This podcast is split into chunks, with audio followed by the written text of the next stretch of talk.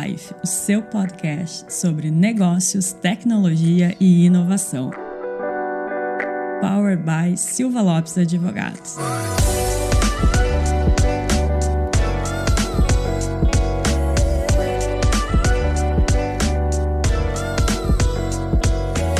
Fala galera, está começando mais Startup Life, o seu podcast sobre negócios, tecnologia e inovação. E hoje está aqui comigo a, a bancada de elite aqui do Startup Life, né? Com os crises, as crises, os crises, né? As, crises. As crises fica meio ruim, né? É, mas, mas é bom porque é temático do tema hoje, né? É. Então, ah, então tá faz jus ao tema de hoje. Mas estou aqui com o seu Freitas, Cristiano Freitas, né? E a Dona Serra, Cristiane Serra. E aí, Cris, qual que vai ser o nosso nossa brincadeira hoje aqui no, no, no Startup Live? Então, nós entramos no clima de Halloween e então a gente vai ter um episódio diferente, assim. A gente, a nossa produção aqui se empolgou e além da decoração, a gente trouxe uma brincadeira, né? Uma travessura. Legal. Doces a gente não pode porque a gente tá A de gente tá dieta. de dieta, né? E o Cris, o Cris não tá de dieta, o mas ele é fitness. O Cris né? é fitness, é o nosso, é o nosso papai, papai forte, né? Papai maromba. É a nossa inspiração. Onde a Exatamente. gente chega lá. Então a gente trouxe travessuras. Nós vamos sortear alguns símbolos do Halloween. Eu vou sortear aqui no meu caldeirão, trouxe ele, mas eu quero dizer que sou uma bruxinha do bem. Tá bom. Não, não sou uma bruxa malvada. Ok. E vou sortear aqui então símbolos do Halloween e vamos comentar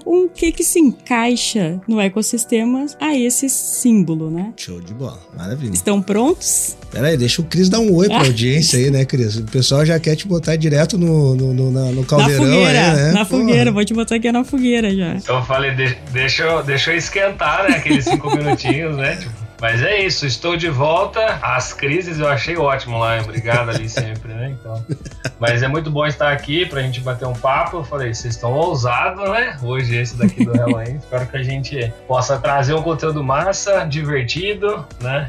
E com cuidado, né? Vamos falar com É, exatamente. Com parcimônia. Falar, falar um pouco sobre os horrores aí eh, de uma forma lúdica, né, Cris? É isso.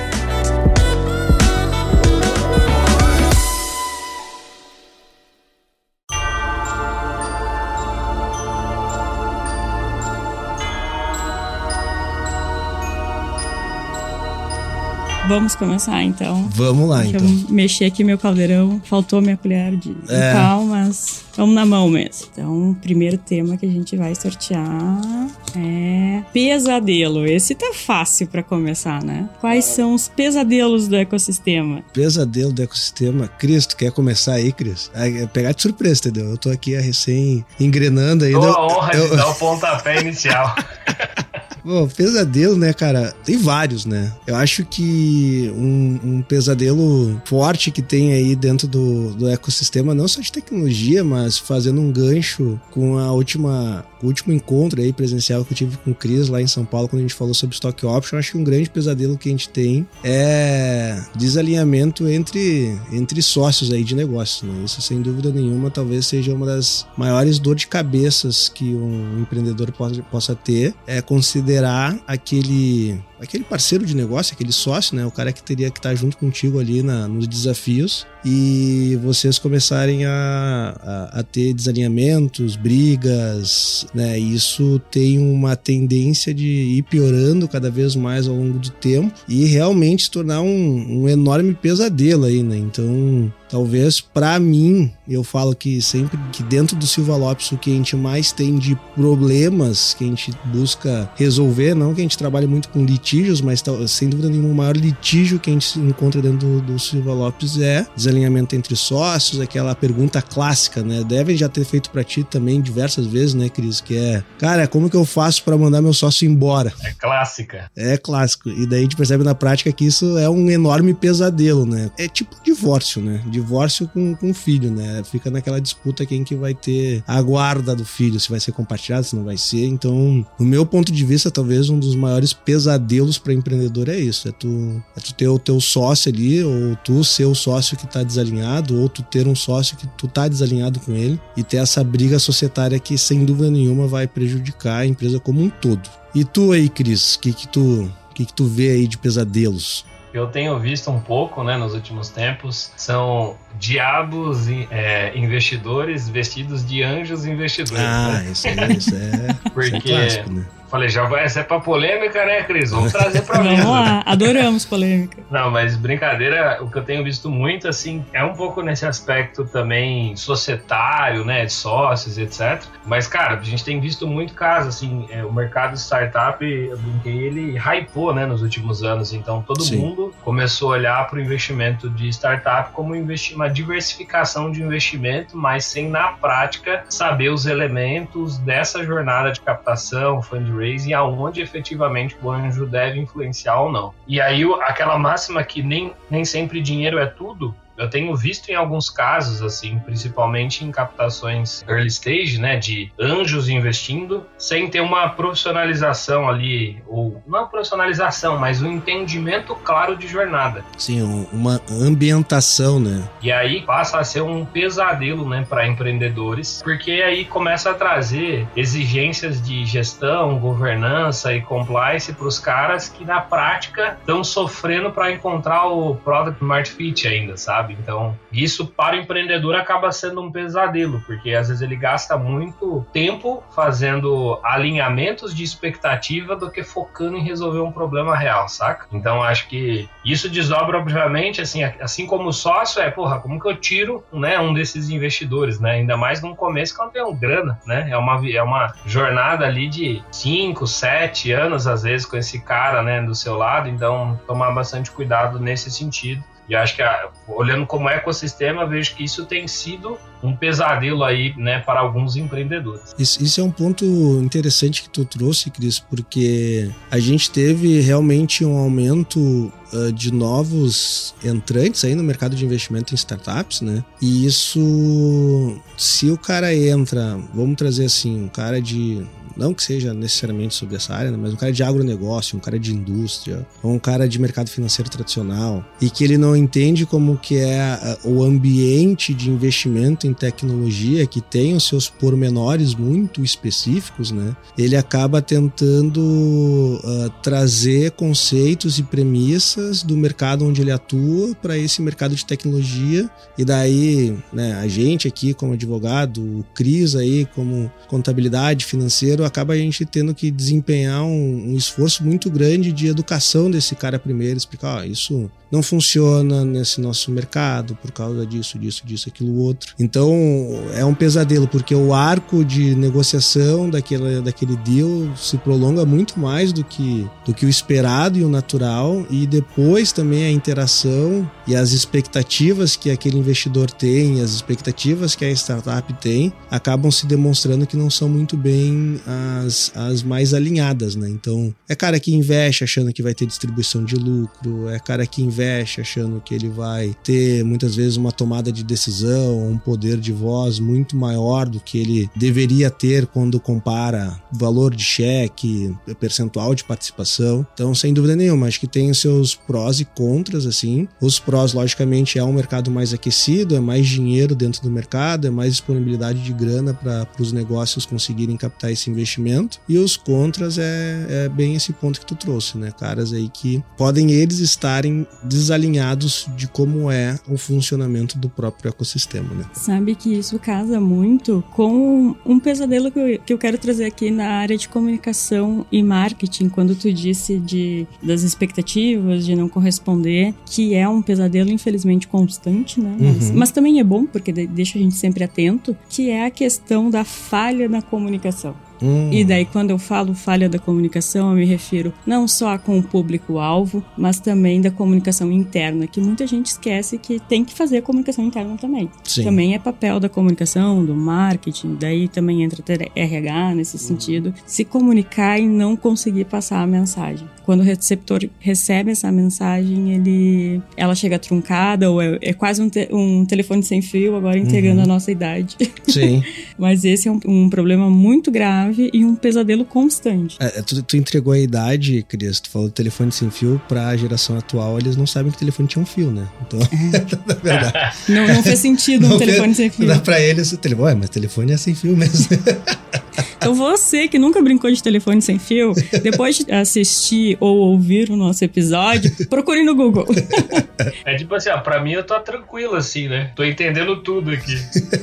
Mas isso, isso que tu trouxe, Cris, corresponde muito a um termo bem, bem específico de análise econômica, que, que é a chamada simetria de informação, né? Isso que o Cris trouxe do investidor e o que eu trouxe, tu puxando para a área de comunicação, é isso, é uma simetria na informação, né? Tu acha que tu tá comunicando alguma coisa, o interlocutor não consegue absorver o que tu acha que tá comunicando e tem uma simetria na informação, e não tem um diálogo, não tem uma troca. Sem dúvida nenhuma, é um dos maiores problemas que a gente tem aí mesmo.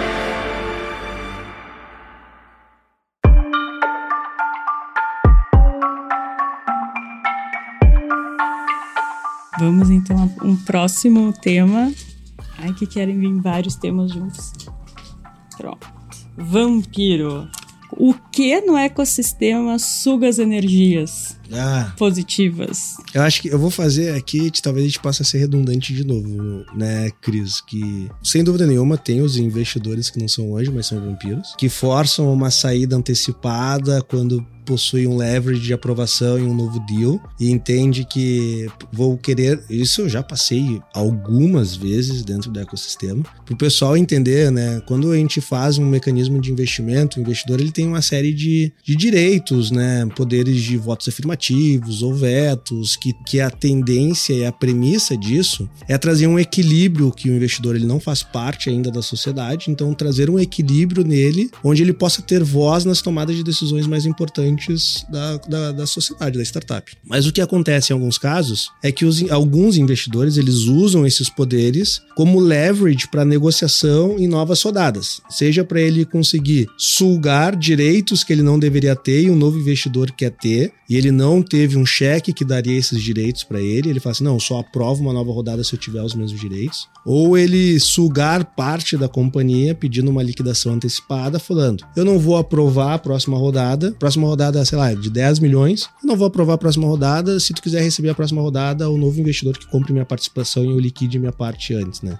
Então, eu acho que esse é um dos exemplos que nós temos de, para mim, muito claro, assim, de realmente investidores que. E aqui, cara, pô, o pessoal vai achar que a gente é contra investidor, né, Cris? Muito pelo contrário. Eu e o Cris aqui, a gente trabalha muito com investidores, a gente sabe que tem. A regra é que tem melhores investidores no mercado do que maus investidores dentro do mercado. A gente sabe, quem é do mercado sabe quem que, quais são os fundos e gestoras, aceleradoras e investidores que são profissionais, são sérios, que, que realmente estão dentro de uma esteira de, de, de, de investimento muito qualificada, mas a gente não pode fechar os olhos que realmente tem investidores que buscam a sua capitalização, isso todo investidor tem que buscar, obviamente, mas ele força uma capitalização muitas vezes por esse leverage contratual que ele tem, né, justamente para forçar a ter uma liquidez antecipada antes, né, do que a gente imaginaria numa esteira de retorno sobre investimento. Eu já vi isso algumas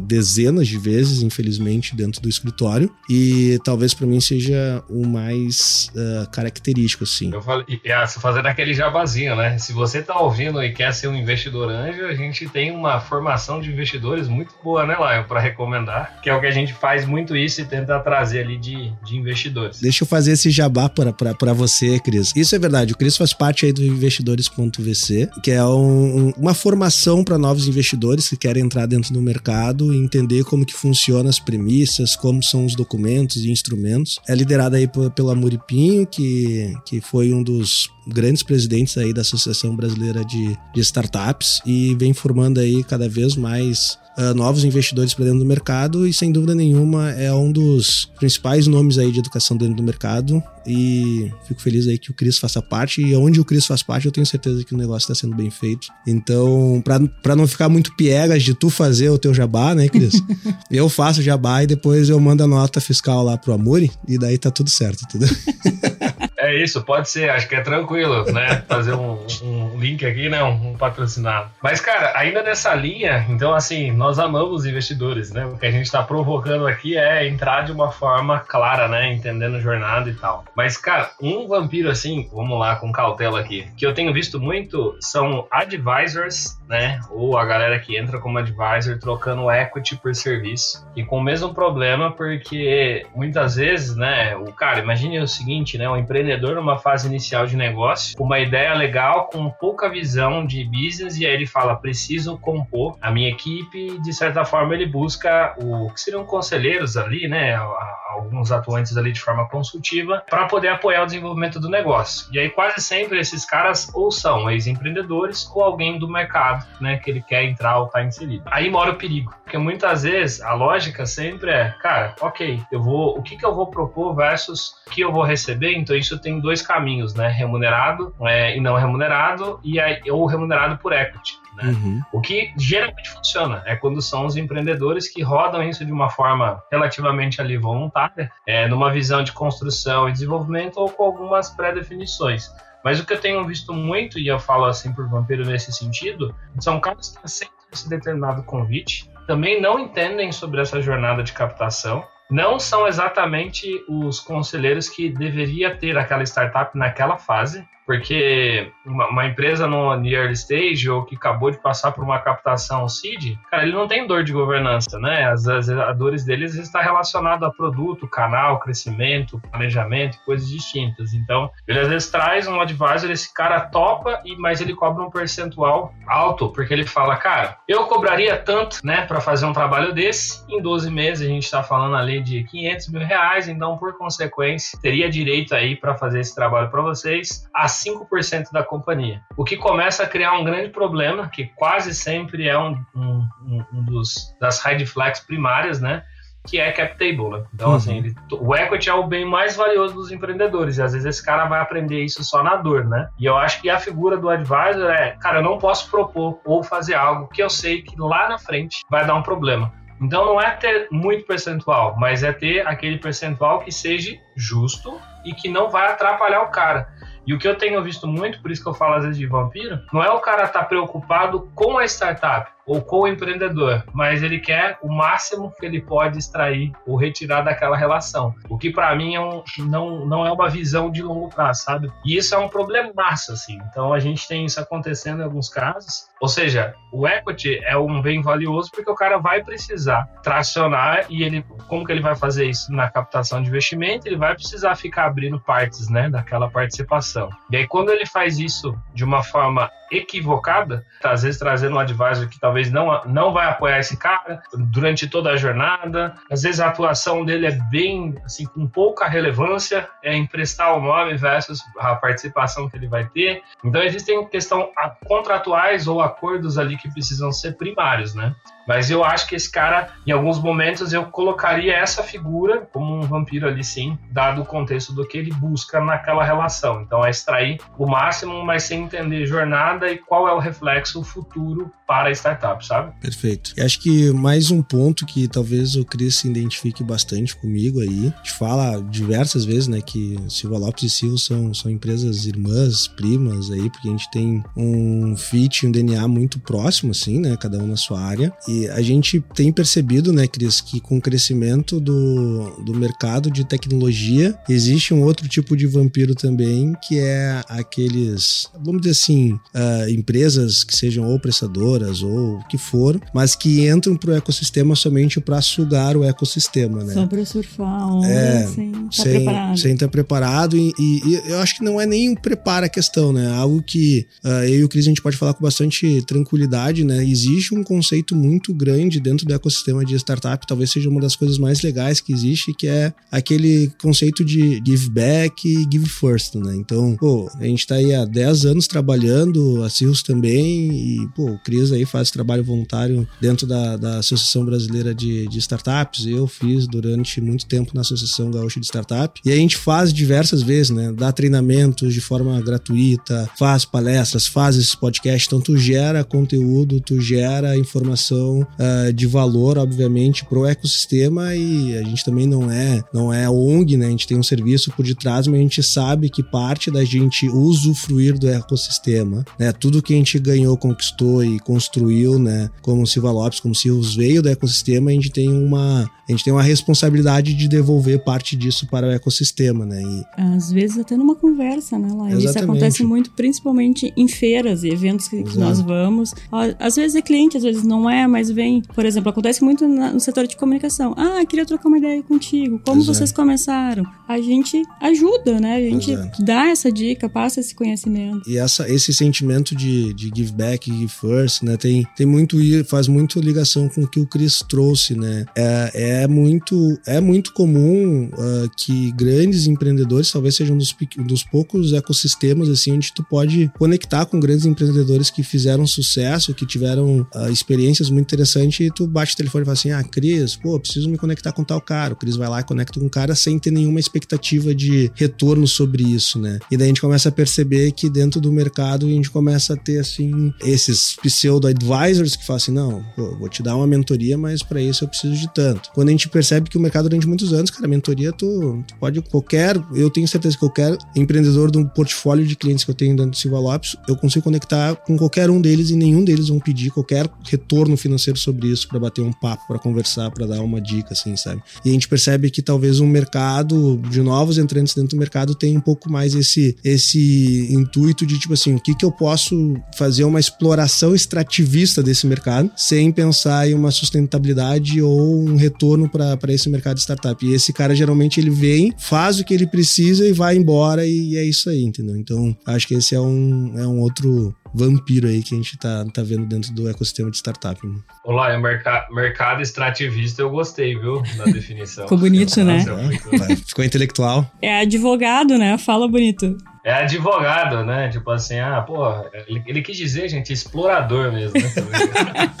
Mas, cara, isso acontece em várias cadeiras, né? Pô, eu, às vezes eu vejo assim, tá, sabe, um outro exemplo. E não é crítica, eu acho que tudo participa do ecossistema, mas o ecossistema é um negócio que o empreendedor tem que aprender a filtrar. Em algum encontro X aí que eu tava, eu vi alguém que ganhou uma premiação como, como mentor, ou mentor do ano. E aí, o que, que você parte do pressuposto que é um cara que é mentor? Pô, ele participou da jornada, ele empreendeu, ele tem case, ele deu certo, ele deu, ele não deu certo, mas está agora em vias de, né? Ou seja, eu tô falando de jornada, crescimento, experiência e tal. E bicho, o que eu mais vejo é mentor que é muito bom em ler o manual do Steve Blank, né? Mas que na prática não consegue ter nada de concreto. É tipo o vídeo de Porta dos Fundos, para quem ouvir depois você pesquisa, que é o, o Portugal lá, ele fala ensinando a CrossFit para uma para uma repórter, né? Que ela pergunta, é mas é como muito... funciona? Ele fala, funciona assim, é, né? Pega aqui, puxa. Né? Daí ela fala assim, tá, mas faz. Não, não, é assim, puxa para cima e joga e vai, né? É exatamente assim mesmo, nessa que travou aqui, ó, o corpo aqui,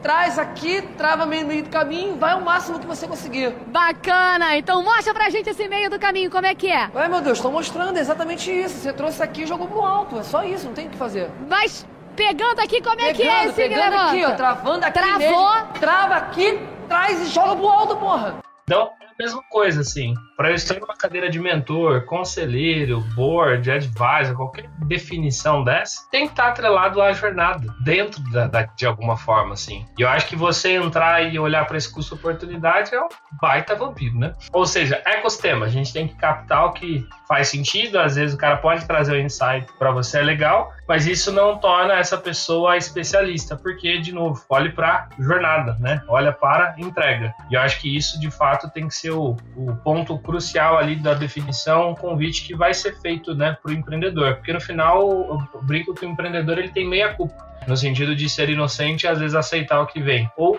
tá no desespero, né? Perfeito, perfeito. Eu tô gostando que a gente tá trazendo aqui os horrores, né? Os personagens horripilantes, mas a gente também tá trazendo a solução, né? Então a gente é. trouxe aqui o alho, a água benta, a é.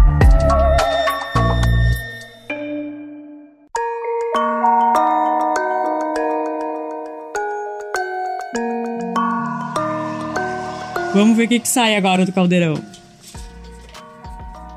Ai, meu Deus. Ai, ai, ai. Fantasmas. Quais são os fantasmas do ecossistema? Fantasma é o que eu mais vejo, né, Lager? Você também, do diligência. É, é, isso que eu ia falar. Tem, a, a, eu, eu tenho um spoiler aqui que a Cris tá falando sobre que tem a, esqueletos aqui, né? Daí eu tô, eu tô guardando do diligence pros esqueletos aqui. Não, então deixa, então deixa. Eu ia falar, a minha categoria vai ter esqueleto, então a gente espera. Mas eu acho que fantasma, cara, é, para mim o que primeiro veio na cabeça foi os fantasmas de bolha no mercado de investimento em startup e o fantasma dos, das demissões em massas que a gente está tendo agora em 2000, é, desde o final de 2021, início de 2022. No meu ponto de vista, acho que são dois fantasmas. Assim, uh, o primeiro sobre bolha no mercado. Ah, é uma startup, o mercado de, de tecnologia é uma bolha. Olha como que tá o mercado nos Estados Unidos, com a bolsa de valor tudo derretendo. Olha como que tá aqui no Brasil, tudo derretendo. Então esse fantasma sempre existe, assim, né? Que a gente vai ter uma nova bolha da dot-com, que foi lá no início dos anos 2000. Mas cada a gente já fez um podcast específico sobre isso. O Cris participou também uh, nesse, desse podcast. É, é uma bolha? É, exatamente. E a gente, se vocês querem entender por que, que a gente tem uma visão, não só eu, o Cris, como acho que o Pedro Carneiro da Ace também participou desse podcast e a gente explica o porquê que a gente não enxerga como uma bolha. Escutem lá esse episódio, mas, cara, isso é um fantasma e sempre vai estar tá batendo e tá batendo na porta sobre esse ecossistema desde quando eu trabalho com esse ecossistema de tecnologia e muito antes de eu trabalhar com o ecossistema de tecnologia, esse fantasma existia. E o fantasma das demissões em massas, que eu vejo que tem uma questão, e o Cris aí pode explicar muito melhor do que eu, uh, tem uma questão muito relacionada à macroeconomia, né, que reflete muito em microeconomia. Então, a gente teve um período ali de, né, agora no Brasil, nos Estados Unidos, a baixa, a, a altas taxas de juros, né, a gente teve baixas taxas de juros durante muito tempo e isso incentivou muito os, os investidores a buscar mecanismos de investimentos alternativos para conseguir ter uma boa rentabilidade.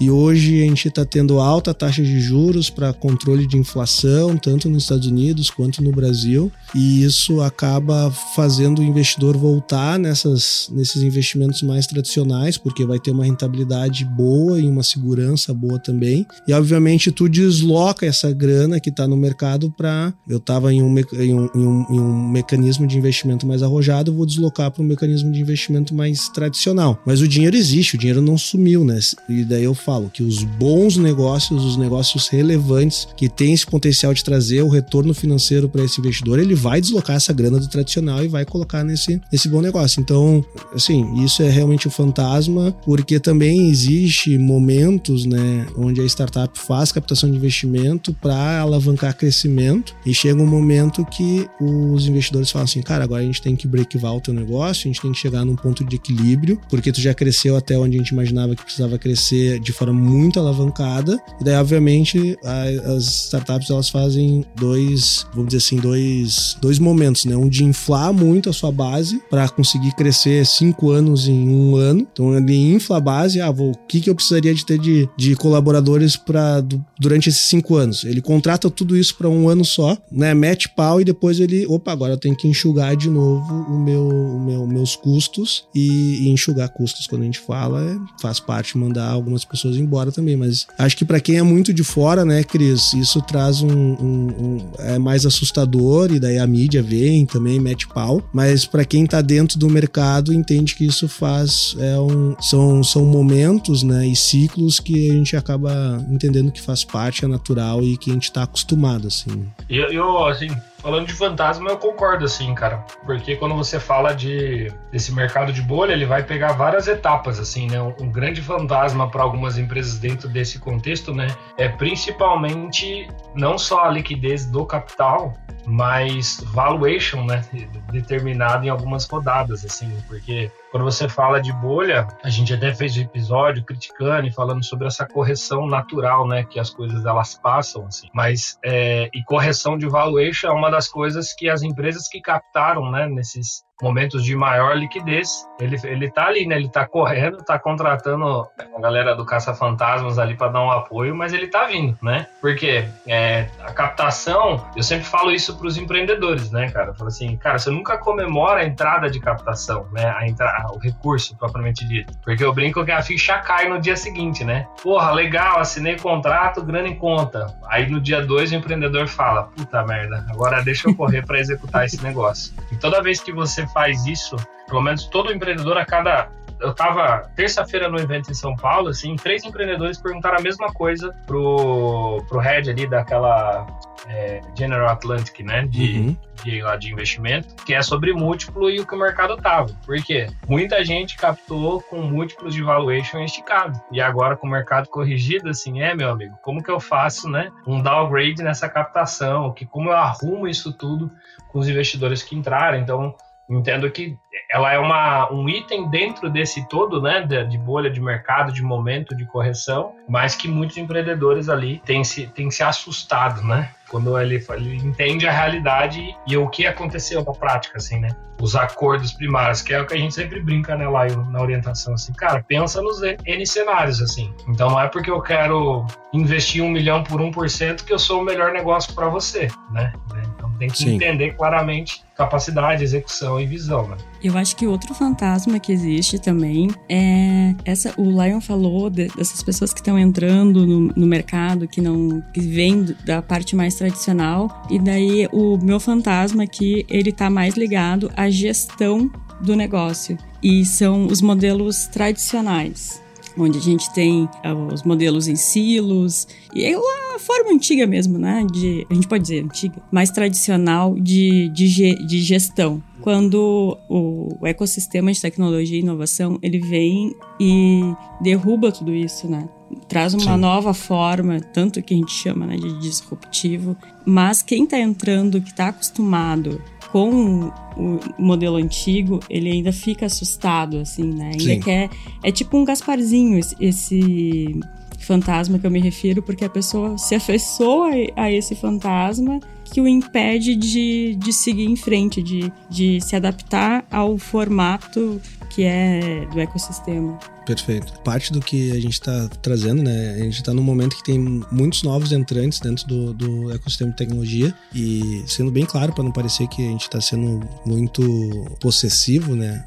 Isso é importante para o ecossistema, né? A gente busca e o Cris faz isso atualmente, eu fiz isso durante muito tempo. A gente trabalha para o ecossistema crescer e se desenvolver e ter novos entrantes. É, isso faz parte, né? Não, não, uh, a gente busca isso, mas todo novo entrante ele tem um momento de adaptação, de entender, né? Se o ecossistema de tecnologia ele é o ecossistema de tecnologia atual, se o ecossistema de startup é o ecossistema de startup atual, é porque ele não replica os mesmos modelos e padrões de um, de um mercado tradicional. Então não me adianta o empreendedor de mercado tradicional vir para o mercado de tecnologia e tentar aplicar os mesmos padrões, né? E daí não, isso não faz sentido, sem dúvida nenhuma. Mas eu me refiro não só ao empreendedor, como um todo, até um ah, funcionário sim. que entra, alguém que que ocupa um cargo de, de liderança, de gestão, como um todo, assim. Sim, sem dúvida nenhuma. Vamos ao próximo tema? Vamos. Ah, e esse aqui é muito interessante. Gato preto. Meu Deus, aí tu vai ter que me explicar Deixa o que é isso. Deixa eu explicar aqui agora para vocês e para os nossos ouvintes. Em minhas pesquisas sobre. Sim, pessoal, porque embora o episódio pareça espontâneo, existe uma, uma pré-produção. Uh, então, nas minhas pesquisas em relação ao Halloween, aos símbolos do Halloween, encontrei diversas vezes o gato preto. E aí, o gato preto, ele é. A gente pode dizer que ele é. Tem dois sentidos, assim, do fato dele estar no, no Halloween. Ele pode trazer o lado positivo. Tem, tem gente que acredita que é sorte. Uhum. E tem gente que acredita que é um lado negativo. E digamos que ele é um coringa. Então, essa vocês estão mais liberados. Não precisa só pensar em coisas ruins. Tá. É, agora ficou difícil, né, Cris? Deu dois caminhos, aí o, cérebro já bloqueou já. Não consigo produzir. Né? Vou tentar pensar aqui algo que pode ser positivo, que pode dar sorte e azar ao mesmo tempo. Eu vou, vou tentar trazer algo nesse sentido aqui. Eu, eu tenho uma. Vai, manda bala então. Cara, sem citar nomes, obviamente, mas o que a gente tem tido, né, no, no aumento de startup, assim, é a entrada de muitos influenciadores, né, ah, dentro desse mercado aqui de tech e startups. E aí eu tô falando de artistas, é, influencers, né, assim, digitais e por aí vai. Então, Acho que olhando para essa linha do gato preto, né, da sorte barra do azar, eu entendo que do, do, lado positivo a gente começa um trabalho um pouco mais de massa, né, de educação sobre o que é uma startup, as diferenças de negócios tradicionais. Então a gente faz com que a informação a qualificação, né, de empreendedores ou de interessados, ela chega para um número maior de pessoas, né? E isso é um exemplo, cara, N situações. É o próprio Shark Tank, devido às proporções, né? Quando você coloca ali artistas e empreendedores que estão fazendo acontecer e estão pondo grana, né, em negócios ali disruptivos, desperta a curiosidade, né, de tipo, pô, o que é isso? Né? Então, acho que isso é um poder de influência legal. Só que esse mesmo critério pode favorecer né, os pontos que a gente citou antes de cuidado, que é atrair as pessoas parcialmente preparadas e começam a fazer grandes cacas, né, dentro dessa parte negocial. Então, eu entendo que a, gente pode ter esse esforço e esse direcionamento positivo de contexto como um todo, mas quando elas se é, experimentam em navegar de uma forma muito mais profunda, né, de recomendação, atração, veículos, grupos, investimento, etc., é aí onde acaba morando um pouco do perigo, que é aquele pode chegar ali do, do, azar na coisa como um todo. Eu acho que eu, eu vejo isso né, no ecossistema. E eu não estou falando né, de empreendedores que, por, por algum motivo, em algum momento, se tornaram influenciadores. Eu estou falando ao contrário. Influenciadores ou pessoas que vêm de mercados mais tradicionais, olhando para esse mercado de tech como uma grande oportunidade, seja para os seus negócios, seja para a diversificação. E aí eu acho que isso é um ponto de atenção para gente, né? Porque na hora que você pega o tradicional e traz ele em massa, tem que tomar um cuidado. Perfeito, eu concordo com o Cris e acho que foi uma baita, baita, um baita exemplo, sim, né? A gente tem, e daí vai muito nisso, né? De ser positivo ou negativo, a gente tem muitos exemplos de, de influenciadores que numa visão mais simplista, a gente pode falar, pô, mas é só influencer ali, mas que por, no fundo são, são grandes empresários, assim, e vou trazer um exemplo de alguém que não tem nada a ver com o ecossistema, mas é aquela Bianca Boca Rosa, lá nem acompanham ela, mas quando tu vai ver os números da empresa de cosmético que ela tem, são, são números gigantescos, assim, Sim. sabe? E nunca foi um perfil, assim, de, ah, de empreendedor, assim, sabe? E tem outros influencers que tu imagina que são influencers do mercado de, de, de negócio e quando vai ver o cara nunca construiu bosta nenhuma, entendeu? Então, e daí o cara vem querendo mostrar que vai fazer isso, isso e aquilo. E no, no final das contas, assim, eu sempre falo, né? Quem é de mercado e quem tá ali trabalhando no dia a dia sabe quando o cara tem algum tipo de, de conteúdo relevante, não conteúdo de produzir conteúdo, mas conteúdo técnico mesmo relevante, assim, né? Então, acho que esse é um ponto importante. Muitas vezes, o teu, se tu trazer pro teu board um influencer que não tem nada a ver com a área de negócio, talvez ele pode contribuir muito mais do do que o influencer que nunca construiu nada e o que ele construiu foi ser influenciador de mercado de negócio.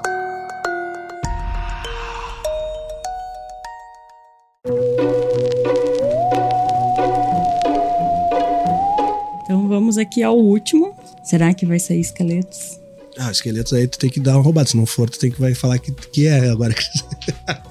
Se não for, a gente faz um bônus. Eu juro que eu não roubei. Ah, roubou assim que eu vi. Não roubei, não roubei, não roubei mesmo. E esqueletos? Pô, ah, agora vai Eu vi aqui, ó, vi olhando aqui, ó. Não, é que tava colado. No... Até abriu um outro aqui, mas daí eu não quis pegar o que abriu. As pessoas vão achar que eu roubei lá. Vão achar que eu não, não sou justa. O podcast é nosso, a gente faz o que a gente quiser. Esqueletos, vamos lá. Do Diligence. Vai lá, Cris. Ai, meu Deus, né? Cara, quando fala de esqueletos, eu vou fazer uma lista dos princípios. Mentira, né? Senão a gente vai sair daqui amanhã. Mas quando a gente brincou de, do diligence, eu falo, a gente fala que é esqueleto, que às vezes até o empreendedor fala, meu pai do céu, né? Da onde que saiu isso ali? Cara, mas tem clássicos assim, né? Que todo evento que eu vou falando sobre finanças, sobre cuidados, esqueletos, eles vêm à tona. Então, o nosso famoso PJ versus PF nas relações, né? Trabalhistas. Então, a gente tem N situações, a gente não vai trazer nada aqui como uma recomendação, mas quanto maior é o, o, quanto maior a startup fica, mais governança vai ser exigida e relações como essas elas não vão ser aceitadas, né? E aí é, a gente sabe que uma relação de PJ que mantenha subordinação, né, que você tenha controle ali da, da, jornada, que na prática é o que acontece com boa parte, né, da, dos contratantes, né, é, em relação aos seus contratados quando são PJ, cai o risco desse reconhecimento de vínculo, né, de trabalhista. E isso tem um peso e um custo muito grande para a empresa. Então esse aí é um esqueleto em due diligence que a gente sempre vai olhar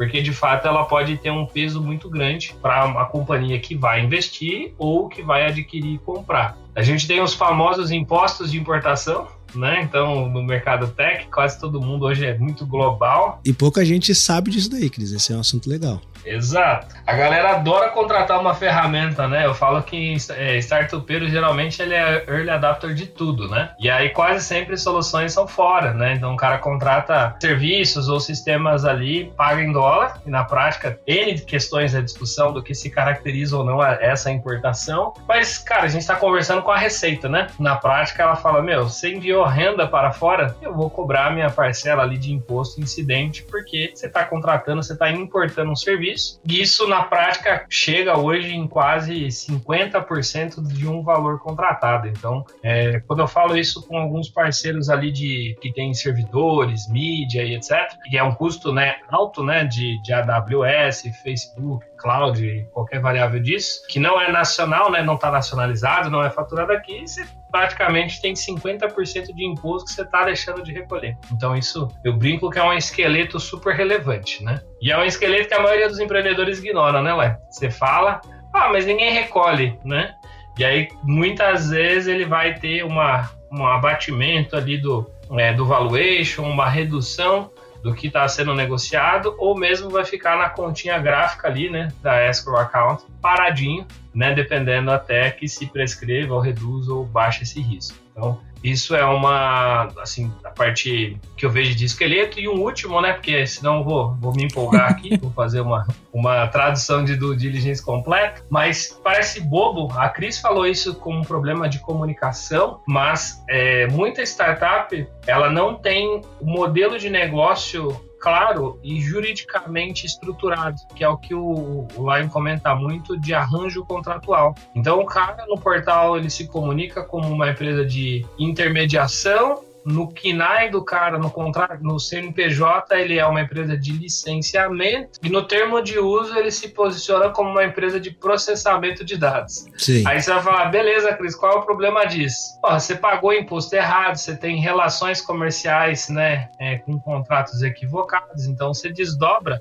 em vários esqueletos distintos, mas principalmente sobre o aspecto tributário, que você pode pagar mais imposto ou pagar menos imposto, que é da onde surge o principal esqueleto, né? Que é você descobre que você tem uma conta que você nem imaginava. E isso é mais comum do que a gente imagina, porque quando você fala de uma startup, ela cresce rapidamente, pivota e testa muita coisa. Só que dificilmente ela faz com que a sua estrutura ali de comunicação e contratos, etc, acompanhe isso tudo na mesma levada, né? Então, imagino, coloco isso aí como uns três principais ali esqueletos que quase toda empresa tech tem em algum momento da sua jornada. Perfeito, Cris. Acho que tu foi bem completa, assim, né? E eu, eu gosto de falar que esses esqueletos, né, uma hora vão ser achados e a conta vai ser cobrada. Não, não foge disso. Ou quem vai te cobrar vai ser o próprio fisco em algum momento, ou quem vai te cobrar vai ser um comprador, um eventual comprador. Eu e o Cris aqui a gente tem experiência de trabalhar junto aí em operações de M&A, a gente faz do diligence também do nosso lado e a gente bota lá no finalzinho da,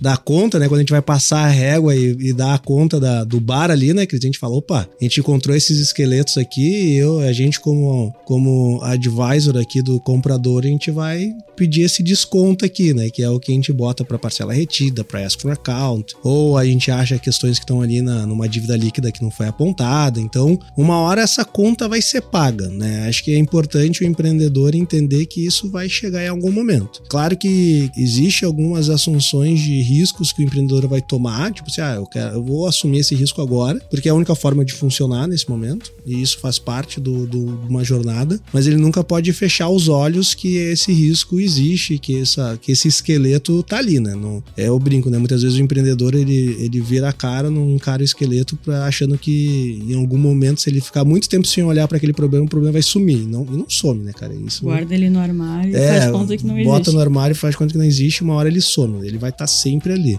Acho que adicionando outros pon outro, outro ponto que que eu vejo de esqueleto no armário que por incrível que pareça, aí o Cris, a gente teve até uma situação muito engraçada aí um mês atrás, quando a gente foi dar um treinamento de, de stock option. Foi o, o esqueleto relacionado a, ao caráter remuneratório de stock option, quando não segue os requisitos básicos, assim, né? E, e, daí a gente teve até um caso durante o treinamento que falou assim: ah, mas o meu, o meu não é assim do jeito que vocês estão falando.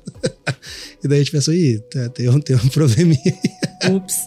É, ups, tem um probleminha aí. Você tem um probleminha aí, né? Exatamente. Mas esse é o esqueleto, assim, dando um ampassã, né? A gente tem um podcast falando sobre Stock Option aqui, a gente tem vídeo, tem treinamento que a gente fez junto com, com a Sirius e com a Ace também, que a gente vai, né, se tu tem interesse, né, manda um e-mail para nós que a gente vai disponibilizar esse treinamento uh, aí nas próximas semanas. Mas é, é, basicamente, né, se tu não segue os requisitos ali de onerosidade, de risco e voluntariedade dentro do teu programa Stock Option, ele pode ser descaracterizado como um programa mercantil e ser considerado como um, um caráter, uma natureza remuneratória, né? E isso trazer uma influência totalmente uh, tributária e previdenciária e trabalhista em cima disso e a conta acaba crescendo. Então acho que o grande esqueleto que a gente tem sem dúvida nenhuma, né, Cris, é, são esqueletos relacionados a tributário e trabalhista, né, que são as contas ocultas que nós temos, que os empreendedores muitas vezes têm, eles não têm nem noção, né, porque quando a gente fala em, em, em ah, um contrato que está mal alinhado, ou um problema ali, pô, eu não paguei um cara, essas são contas que são fáceis e o empreendedor sabe, ele fala assim, pô, se eu não paguei alguma coisa, ele sabe que aquela dívida existe, né, e, e daí ele acaba se preparando e tudo mais. Mas acho que os esqueletos relacionados a essa parte tributária e trabalhista, que são contas ocultas e que tem um potencial destrutivo mesmo muito alto, né? Então acho que a, a gente que tem a visão bem treinada já, né, Cris, quando a gente vai fazer um processo de due diligence, a gente já sabe aonde procurar os esqueletos, né? Então a gente bate, pô, primeira coisa, vamos ver como que tá as relações de trabalho desse cara, vamos ver como que tá as questões tributárias desse cara, vamos ver se o modelo de negócio está sendo um arranjo contratual certo que vai refletir na parte tributária certa, vamos ver se o stock options desse cara tá certo para ver se tá refletindo também tributariamente, previdenciariamente da forma correta. Então, acho que esses são alguns dos grandes esqueletos que nós temos aí dentro do, do ecossistema, sem dúvida nenhuma.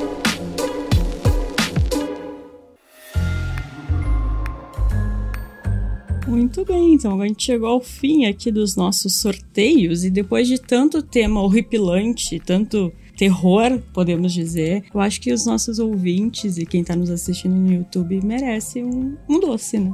Eu, eu tô de dieta, Cris. Não, mas não é pra gente. então tá beleza. Que, qual que é o doce aí? O doce seria, então, dicas positivas. Ah, Algo positivo. Um presente. Vamos, vamos tratar o doce assim, já que a gente não pode comer doce. Deixa eu começar por aqui, então. Dicas positivas. Acho que a grande parte de dicas positivas é estude muito bem antes de tu fazer qualquer coisa. Hoje a gente tá num momento, sem dúvida nenhuma, que tem muito conteúdo relevante dentro do mercado. Conteúdo relevante, muito conteúdo gratuito. Então, assim, eu ainda desconfio que tu consegue aprender 98% do que tu precisa aí dentro do ecossistema de uma forma muito acessível e gratuita, seja no YouTube, seja no podcast da, do Cirrus, seja no podcast da Ace, no canal do YouTube. Então tem muito conteúdo interessante. Então hoje eu vejo que uma das grandes falhas é empreendedores cometendo falhas por negligência de entender como é a forma correta de fazer isso. Uh, acho que outra dica positiva que eu dou também é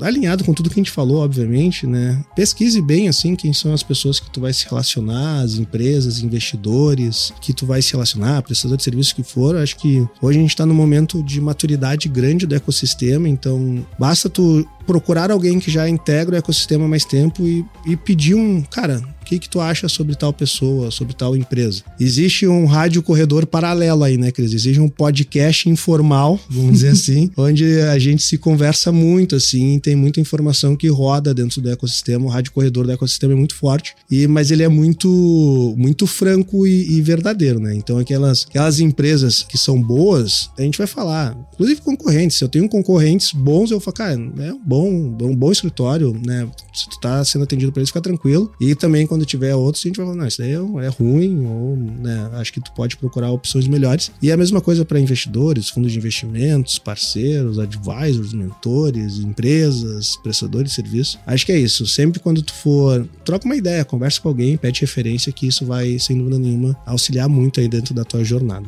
Essas acho que são minhas dicas aqui. Os meus doces são planejamento e transparência. Claro que a gente sabe que muitas vezes o negócio vai acontecendo e, o empreendedor vai lembrar de, de ter planejamento lá no meio do, vai com o carro andando, vai trocando pneu, mas o ideal é planeja desde o início. Em todas as áreas, todos os setores, tudo precisa de planejamento. E a outra, que é transparência, também é uma coisa vital, né? Seja quando vai buscar um investimento, ter essa transparência, e daí trazendo na área de comunicação, transparência com o público. Não adianta fingir o que a empresa não é, porque uma hora a conta vem e, e dá ruim. E os teus doces, Cris? Pega tudo que a gente falou, e faça o contrário, né?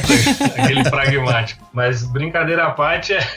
acho que o doce vai assim, se porventura você tá ouvindo esse, esse podcast, né? E é, se identificou com algum dos nossos temas, fique tranquilo, porque a gente tem quase 80% ou mais do ecossistema com problemas assim bem similares, e isso faz parte da jornada. Só que acho que a dica assim, que vocês passaram é super importante. Eu sempre brinco ou provoco, né, alguns amigos empreendedores é, cara, nunca seja o cara que senta na mesa sem conhecimento ou sem base nenhuma. Então, acho que a curiosidade faz com que a gente reduza os riscos, né? E quando eu falo de curiosidade, é o que o Lion falou: se cercar de pessoas boas, estar próximo ali de empreendedores, olhem para os empreendedores que façam sentido. Então, pô, acabei de montar a minha startup, você não, você pode se inspirar, por exemplo, no Nubank, mas você não vai seguir as práticas de mercado ou gestão que ele tem hoje, porque para isso foram necessários alguns anos. Então, você, é, acho que o meu, meu ponto é estar conectado com empresas que estão um ou dois anos à frente de, de você e fazer o mesmo para empresas que estão há um ou dois anos atrás de você, faça com que você valide o seu conhecimento ou a sua melhoria de planejamento e gestão para quando você ajuda e ao mesmo tempo fica claro o que lhe falta quando você conversa com alguém que está à frente, que é um pouco desse give back que o Ryan comentou. Então, se você recebe, também entrega isso de certa forma, que eu acho que isso retroalimenta o ecossistema e te nutre como um empreendedor, assim, para entender o que você sabe, o que você sabe que não sabe e o que você precisa. Né? Então, acho que eu traria aí como, como os doces. É, geralmente de protein sem açúcar, né? Com um pouco de café. Perfeito.